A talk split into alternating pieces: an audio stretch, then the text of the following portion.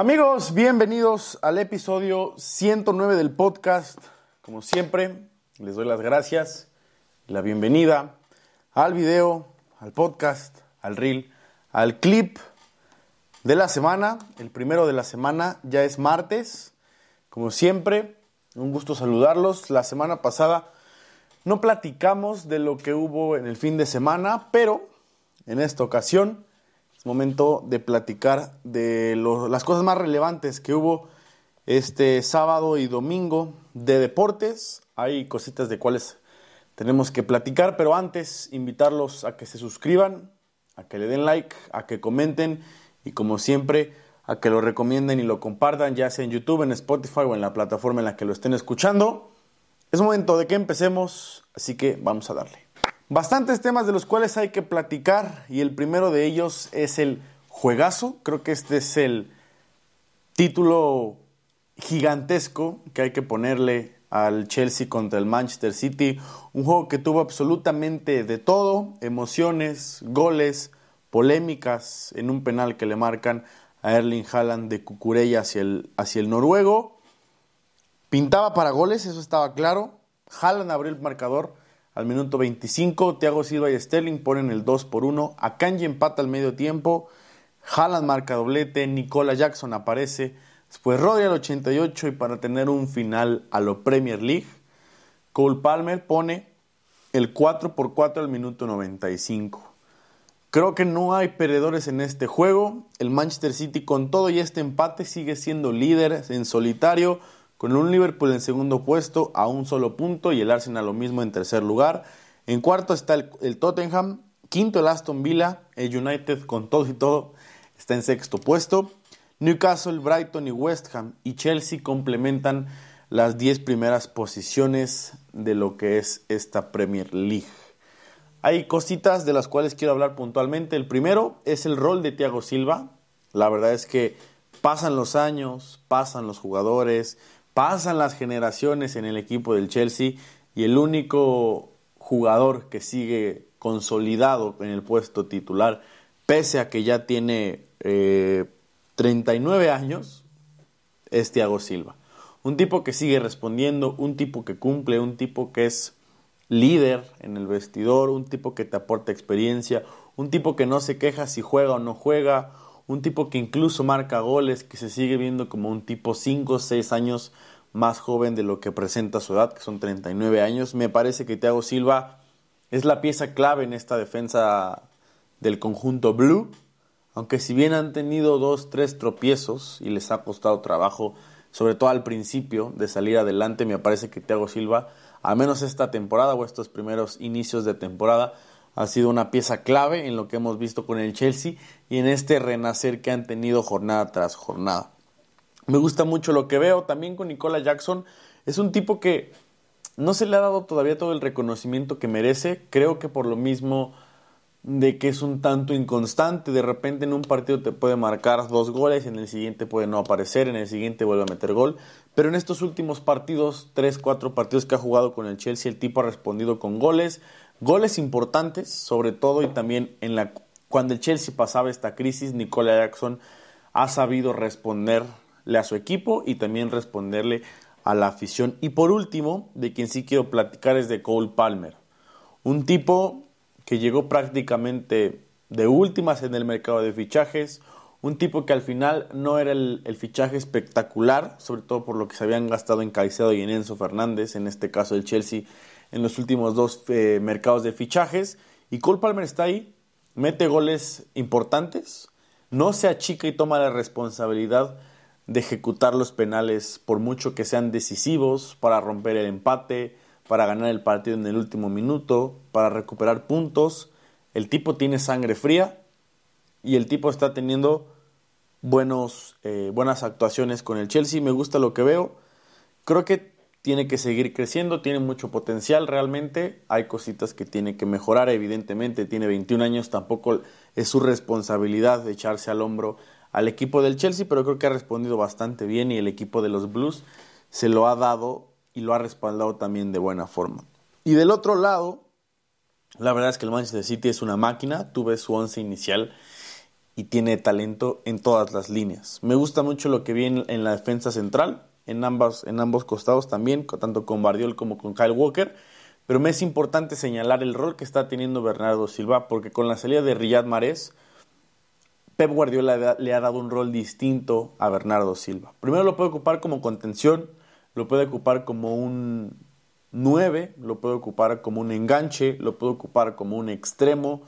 Realmente Bernardo Silva hace jugar este equipo, se ha convertido en la pieza clave de este equipo, sobre todo aprovechando la ausencia de Kevin De Bruyne. Estoy seguro de que cuando regrese, el belga, tanto Bernardo Silva como el mismo Rodri y el mismo eh, Kevin De Bruyne se van a entender a la perfección y creo que el que le dé ciertos roles en diferentes partidos Pep Guardiola al portugués le ha beneficiado tanto a él como al equipo. Y también de quien quiero destacar, aparte de Julián Álvarez, es de Jeremy Doku. Jeremy Doku ha hecho que el Manchester City olvide un poco la salida de Riyad Mahrez, con todo y que en los últimos años era el primero, el segundo mejor extremo de este equipo.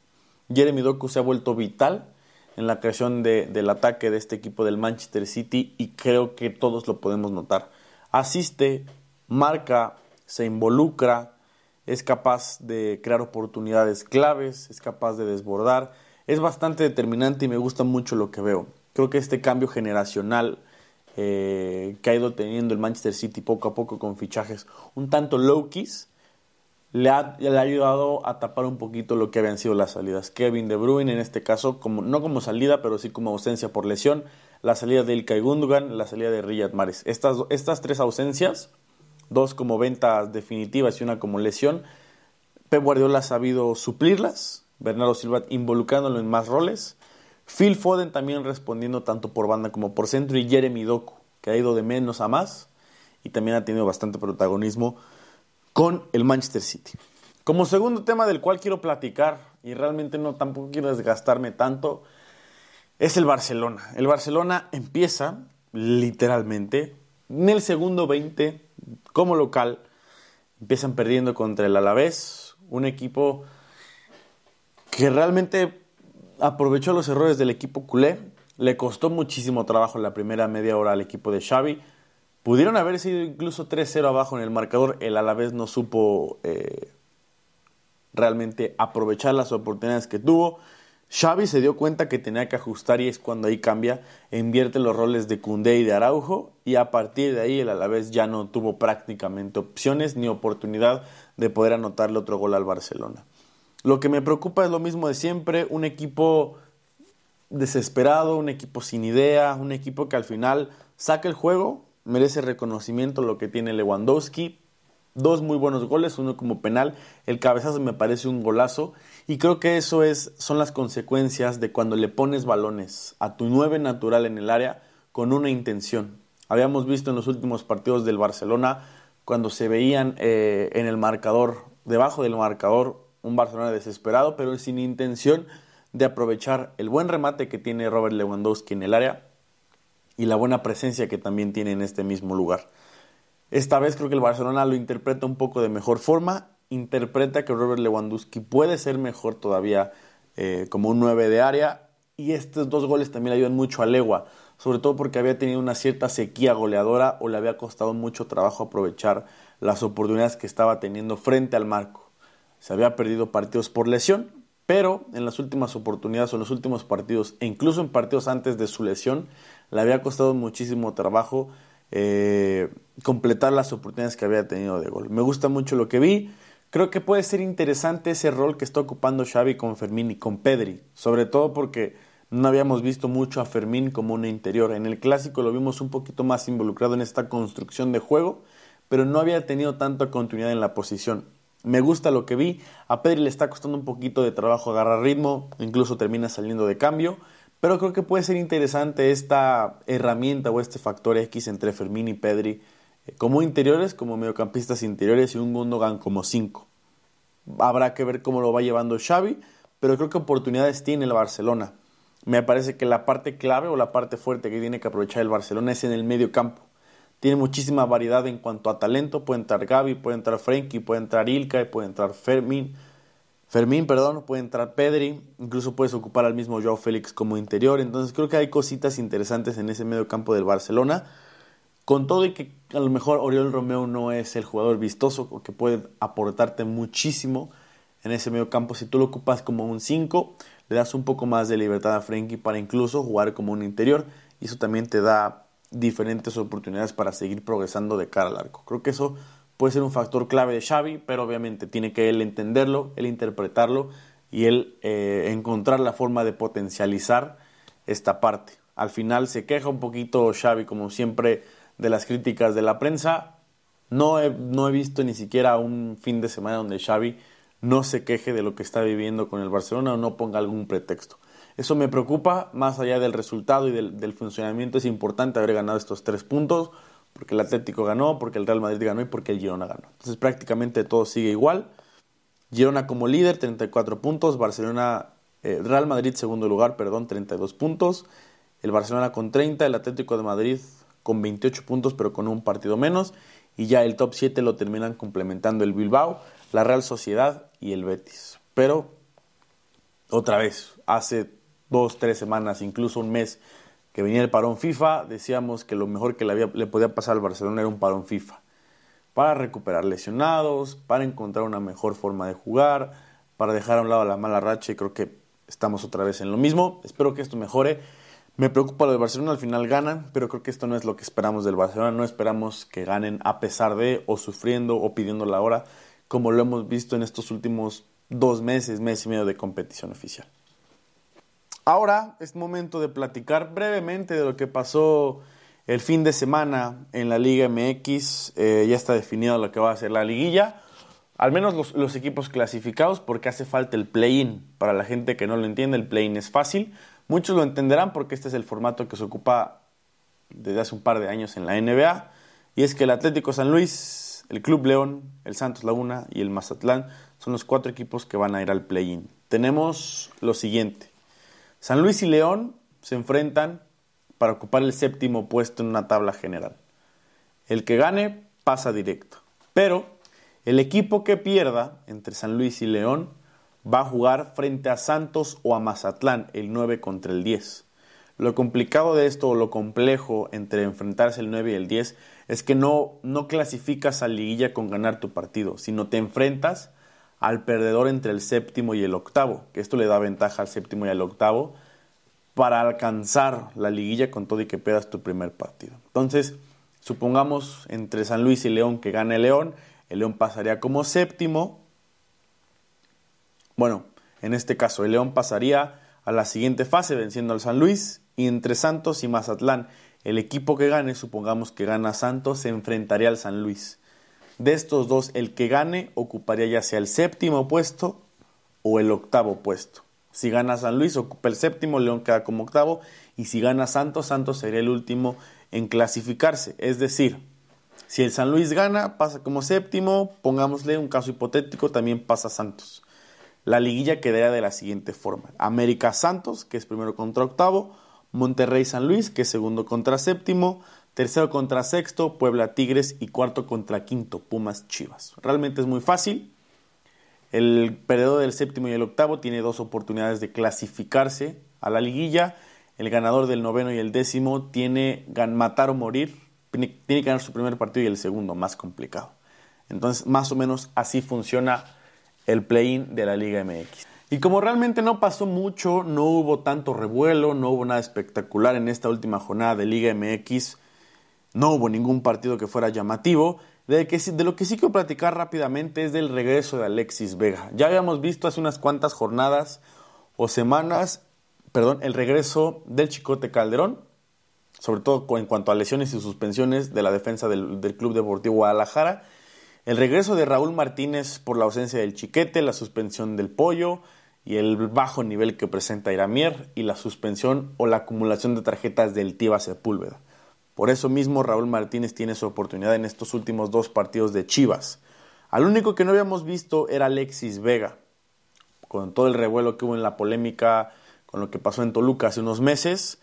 El único que no había tenido oportunidad con todo y que estaba entrenando con el primer equipo era Alexis Vega. este fin de semana, el sábado por la noche, incluso estuve ahí con, con mi buen amigo Axel en el partido de Pumas en CEU, que la verdad es que CEU me parece uno de los estadios o ambientes más espectaculares, no a las 12, porque el cáncer, el cáncer, el sol es tan cancerígeno que es insoportable ver un partido. Sobre todo, imagínate, vas a ver un Chivas Pumas, quedan 0-0 a las 12 del día, terminas con la soledad de tu vida, insolado a mamar, te tienes que chutar todavía un 0-0 horrible, sin emociones. A mi parecer, visitar CU eh, a las 9 de la noche o a las 7 de la noche en un horario estelar es de las cosas más bonitas. El estadio es imponente, es muy grande, mucha gente se queja de la que es la pista de atletismo, pero me parece que le da un toque a CEU. Creo que de noche Pumas y CEU tienen un, buen complemento para ambos equipos y es de las cosas o de los estadios más bonitos a los que me ha tocado ir. Pero bueno, volviendo al punto, me parece que lo de Alexis Vega, eh, con todo y el penal, si yo hubiera sido eh, Belko Paunovic, también le hubiera dicho, ¿sabes qué? Tire el penal. Le daría el respaldo, porque eso te hace sentir respaldado como jugador. Yo no espero que la gente que ve este video, que ve este clip, etcétera, etcétera, lo entienda, porque para entenderlo obviamente tienes que estar tú en la cancha, tienes que hacerte sentir o sentir lo que vive un entrenador y un jugador de primera división o de fútbol profesional, ya sea segunda, tercera, etcétera, para entender el contexto y las emociones a tope que se viven estando dentro del terreno de juego. Yo como entrenador si se lo hubiera dado, le hubiera dicho, hubiera hecho lo mismo que hizo Belco, sobre todo porque es un jugador que el plantel quiere. Es un jugador que está bien arropado por el plantel. Dejando a un lado la polémica y que la afición, etcétera, etcétera, el plantel lo quiere. Y esto es importante porque hay una unión con todos los jugadores del, del Deportivo Guadalajara. No me molestó el hecho de que tirara el penal, me molestó la forma en que lo tiró. Creo que lo veía bastante confiado. Hubiera sido mejor, no sé, una mejor postura. Al final, eso fue lo que decide Alexis Vega y, y no hay mucho que comentar. Realmente lo cantó demasiado en ese en esa posición como se pone, era obvio que lo iba a cruzar y al final Julio González también termina siendo una buena termina haciendo una buena tajada en el penal de Vega. En concreto, en concreto y en conclusión y ya para no extenderme tampoco tanto, Chivas no puede prescindir de este de este jugador tan talentoso. Entiendo toda la polémica que hay detrás, entiendo todo lo que sucede con el tema del, de las indisciplinas, pero al menos hasta diciembre o hasta enero tienes a un jugador que forma parte de tu plantel. Tienes un jugador que tiene calidad diferente o distinta al resto y por ende, con la falta de calidad que tiene el Guadalajara en su once inicial y en su banca, necesitas que no haya o que tengas a los jugadores más talentosos de los cuales tengas que o poder aportarle al once inicial o también como cambio. Se viene una liguilla fuerte, eh, la primera llave de cuartos de final, de las dos que ya están seguras, es Chivas Pumas. Ya regresan prácticamente todos los jugadores del, Deportivo Guadalajara que parecía que podían ser suspendidos y que estaban lesionados. El tal Arrangel, el Tiba Sepúlveda, el Chiquete, el mismo Roberto Alvarado y se cree que José Juan Macías también podría estar de regreso. A lo que voy es, Guadalajara no es un equipo del montón, pero tampoco es el equipo más fuerte en cuanto a plantel si lo comparamos con Monterrey, América y Tigres sobre todo.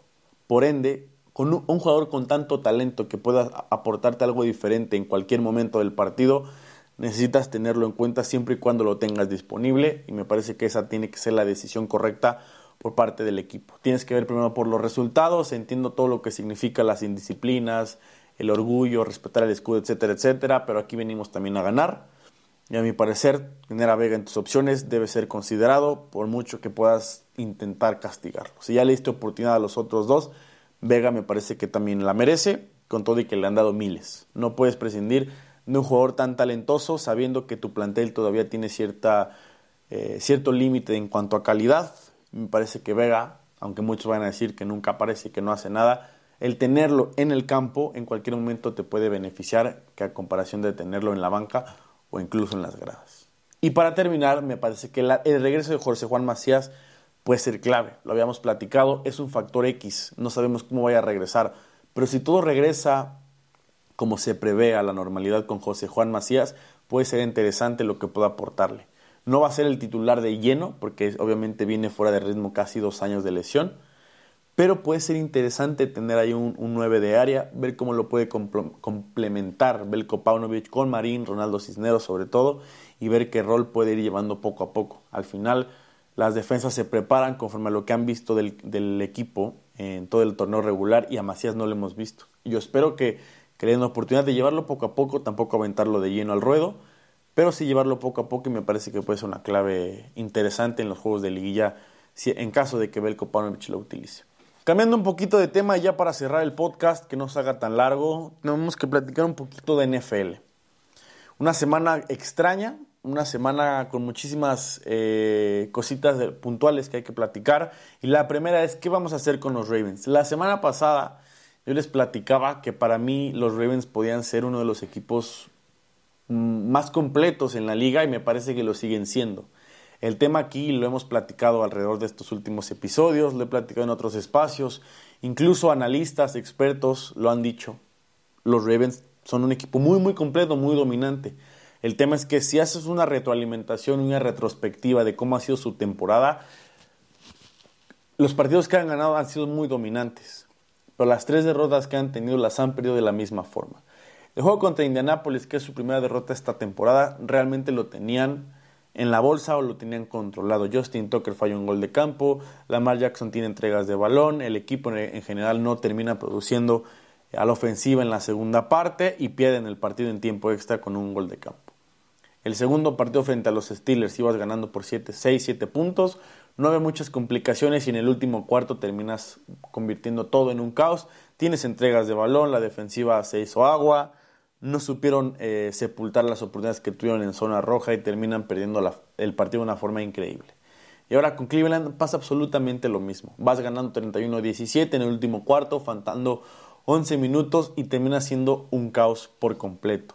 No hay buen manejo de reloj por parte de, John Harbaugh. Lamar Jackson termina siendo inconsistente en los últimos minutos del partido. La ofensiva no termina de, de correr o de acarrar el balón para terminarse el tiempo etcétera, etcétera. Son de estos tres, cuatro factores que siguen siendo los mismos en común que tuvieron en los otros dos partidos y eso mismo acaba de pasar en Cleveland. Me preocupa eso. No dudo que Baltimore no tenga la capacidad de salir adelante y de ser un equipo contendiente. Pero no puedes tener estos tropiezos tan iguales eh, cada dos, tres semanas porque pierdes, vas perdiendo credibilidad.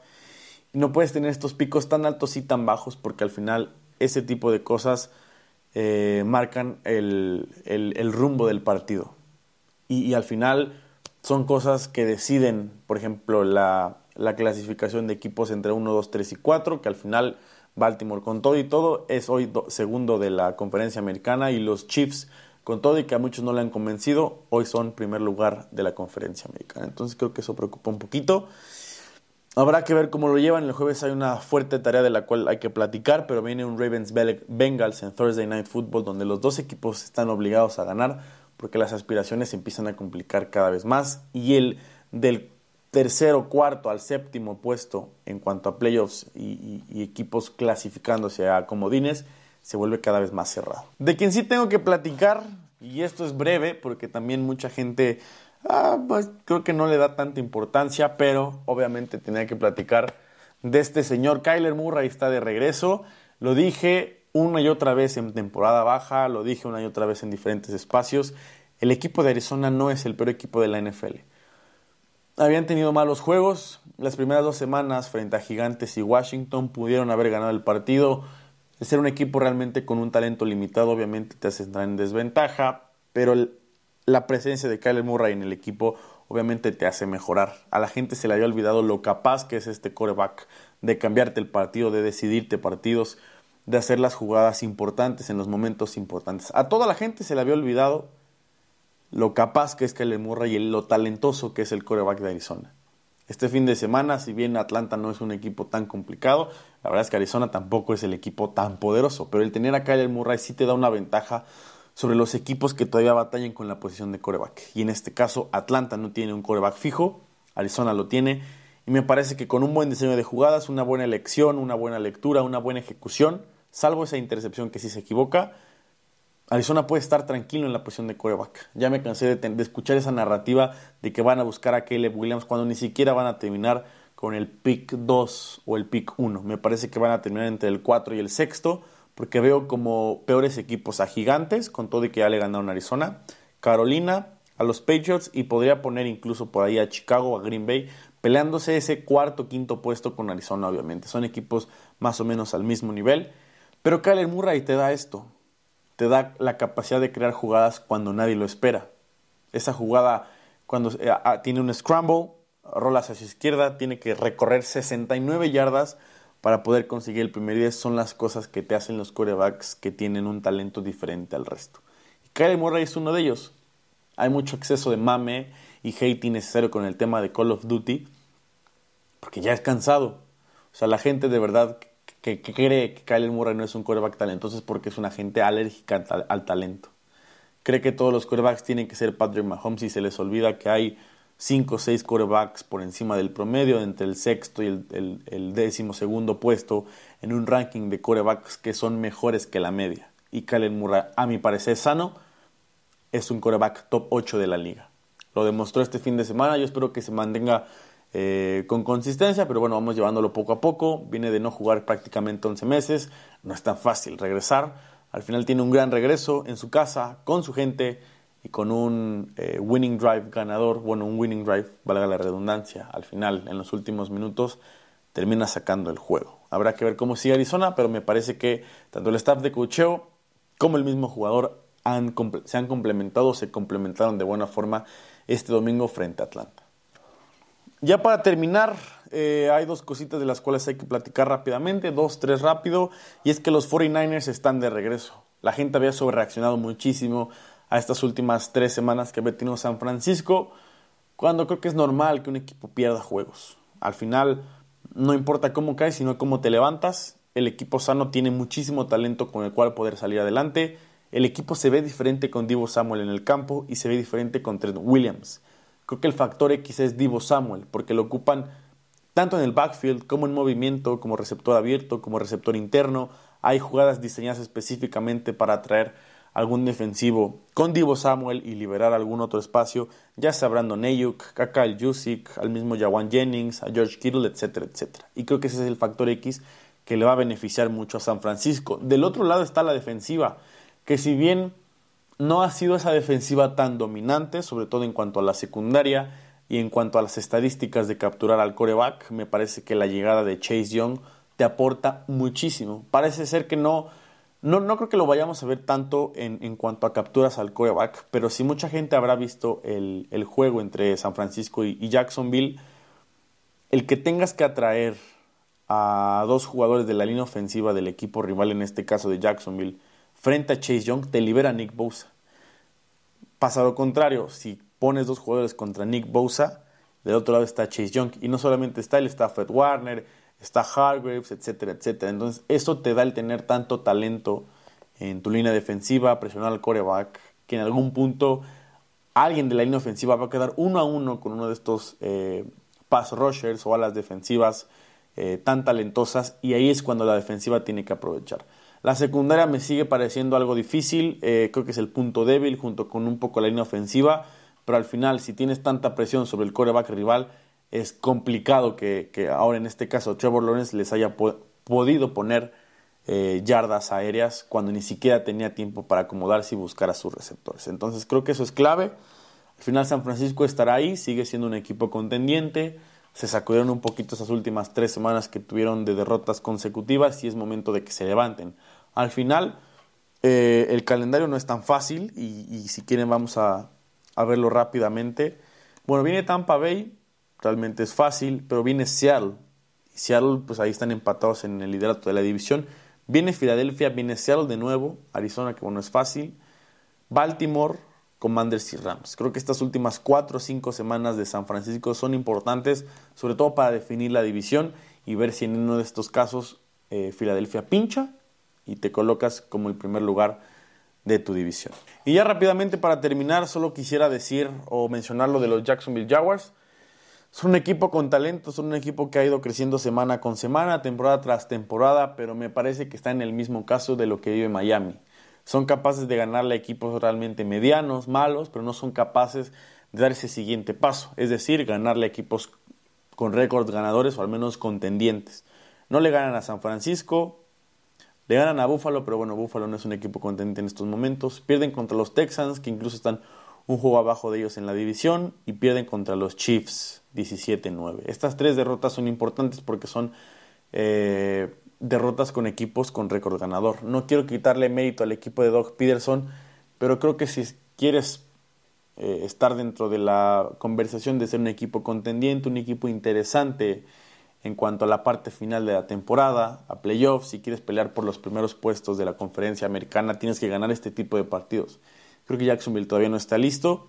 Hace falta que sigan madurando, hace falta que, siga, eh, que sigan desarrollándose como equipo, van a estar ahí peleando playoffs, pero creo que es momento de que den ese paso hacia enfrente. El tema es que si no lo dan, vienen tres equipos con tres corebacks jóvenes y con potencial que pueden tumbarle la sonrisa y empezar a arrebatarle la división. Quizás no este año o quizás sí, pero los próximos estoy seguro de que esta división del sur de la americana ya no va a ser tan fácil. CJ Stroud, Will Levis con los Titans y Anthony Richardson cuando regrese a estar sano, creo que pueden ser eh, la piedrita en el zapato para Jacksonville y creo que incluso pueden empezar a hacerlo ya en esta última parte de la temporada regular.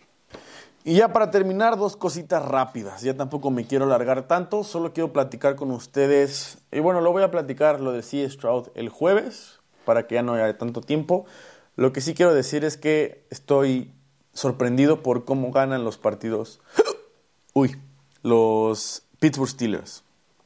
Los Pittsburgh Steelers tienen el mismo récord que San Francisco, tienen el mismo récord que Jacksonville, tienen el mismo récord. Eh, que Cleveland, tiene el mismo récord que Baltimore, tiene una victoria más que los Bengals. Es muy raro lo que pasa con los Steelers. Yo semana tras semana me empeño un poco en decir que ya no van a seguir ganando y el equipo encuentra la forma de ganar. Son el único equipo que ha sido superado en yardas totales en estas nueve semanas que han jugado y aún así tienen récord de 6-3. Tienen el mismo récord que Miami, tienen solo un juego detrás de los Kansas City Chiefs eh, tienen un juego más que los Texans en cuanto a victorias. Tienen el mismo récord que Dallas. Tienen el mismo récord que Seattle. Solo un juego debajo de Leones. Y realmente no, hay, no, no, no, no conozco a alguien que realmente diga que los Steelers están para cosas grandes. Pero esto tiene este equipo. Tiene una mentalidad y una cultura ganadora realmente en todo en toda la institución que te hace ganar partidos y Mike Tomlin es el principal factor que tiene el equipo de Pittsburgh. Al final creo que no importa cómo ganes, lo importante es ganar. Pero no estoy tan convencido de que esta sea la mejor idea para los Steelers. Al final creo que tienen cimientos para, para establecerlos y darse cuenta que hay un buen futuro en donde construir. Siguen estando todavía lejos de su mejor versión. Con todo y que la defensiva sigue siendo dominante, sigue siendo la clave de este equipo, pero la ofensiva tiene esos picos altos y bajos bastante extraños. Afortunadamente vimos en este juego contra Green Bay en esta última semana los dominantes que fueron por tierra, sobre todo con Jalen Warren. Al final tener un buen complemento de corredor 1 y corredor 2 con Warren y Harris, a la larga puede ser eh, una buena idea y una buena herramienta cuando tu equipo y tu ataque aéreo no está funcionando. Dionte Johnson no tiene una buena tarde, Josh Pickens lo mismo, entonces hay cositas que mejorar. Kenny Pickett sigue estando lejos de ser eh, la parte clave de este equipo tiene que seguir mejorando porque, digo, vamos a seguir repitiendo lo mismo, pero no puedes depender siempre semana con semana de que tu defensiva siempre te ponga en posición de ganar. Al final habrá un día donde no puedan y ahí será el momento donde regresen un poquito a la realidad. Eh, creo que la, la ofensiva tiene que seguir mejorando. Si aprovechan o entienden esta forma de progresar con ataque terrestre, como lo hicieron esta semana con Harris y Warren, Warren que corre 101 yardas tiene un touchdown y Harris que corre 82 y también tiene un touchdown. Si encuentran esa forma, quizás les alcance para sobrevivir, pero no creo que sea lo ideal cuando quieres empezar a competir en playoffs con equipos que están más arriba y que son equipos más completos. La defensiva es la misma defensiva de siempre, muy buena, dominante, de las mejores de la liga, pero bueno, entendamos también un poquito que el calendario tampoco ha sido el más complicado. Entonces creo que también va por ahí. Eh, al final le ganan unos Titans grises, a unos Rams grises. El mérito contra los Ravens también se tiene su mérito. Pierden contra los Texans, le ganan los Raiders, le ganan los Browns. Entonces creo que son estos picos altos y bajos. Creo que también son un equipo que le puede ganar a equipos con récord perdedor o equipos medianos, pero no, son, no serán capaces de ganarle equipos ganadores, salvo si son de su división, que en esa división realmente ya no sabemos qué puede pasar.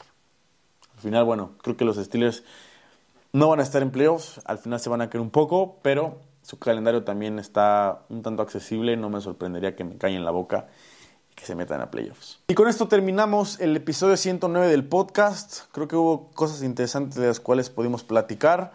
Eh, realmente hay muchísimas cosas todavía que nos quedan por delante en la temporada. Desafortunadamente viene fecha FIFA y la fecha FIFA es terriblemente fea. Menos mal hay NFL, menos mal hay un poco de NBA que poco a poco va tomando un poquito más de ritmo. Pero bueno, ya lo platicaremos el jueves y las siguientes semanas. Como siempre, les agradezco que hayan llegado hasta, hasta este punto del video, del podcast. Eh, no olviden suscribirse, darle like, seguirme en mis redes sociales, se les voy a poner aquí abajito, apostar con el código que les doy de Ganabet, que ahora se llama SportiumBet. Ya tendremos que cambiar el nombre del, del comercial.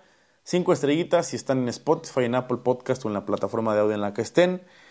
Compartan, recomienden, eh, sugieran, denle like, miéntenme la madre, donde sea. Y nos vemos en el siguiente video. Chao, chao.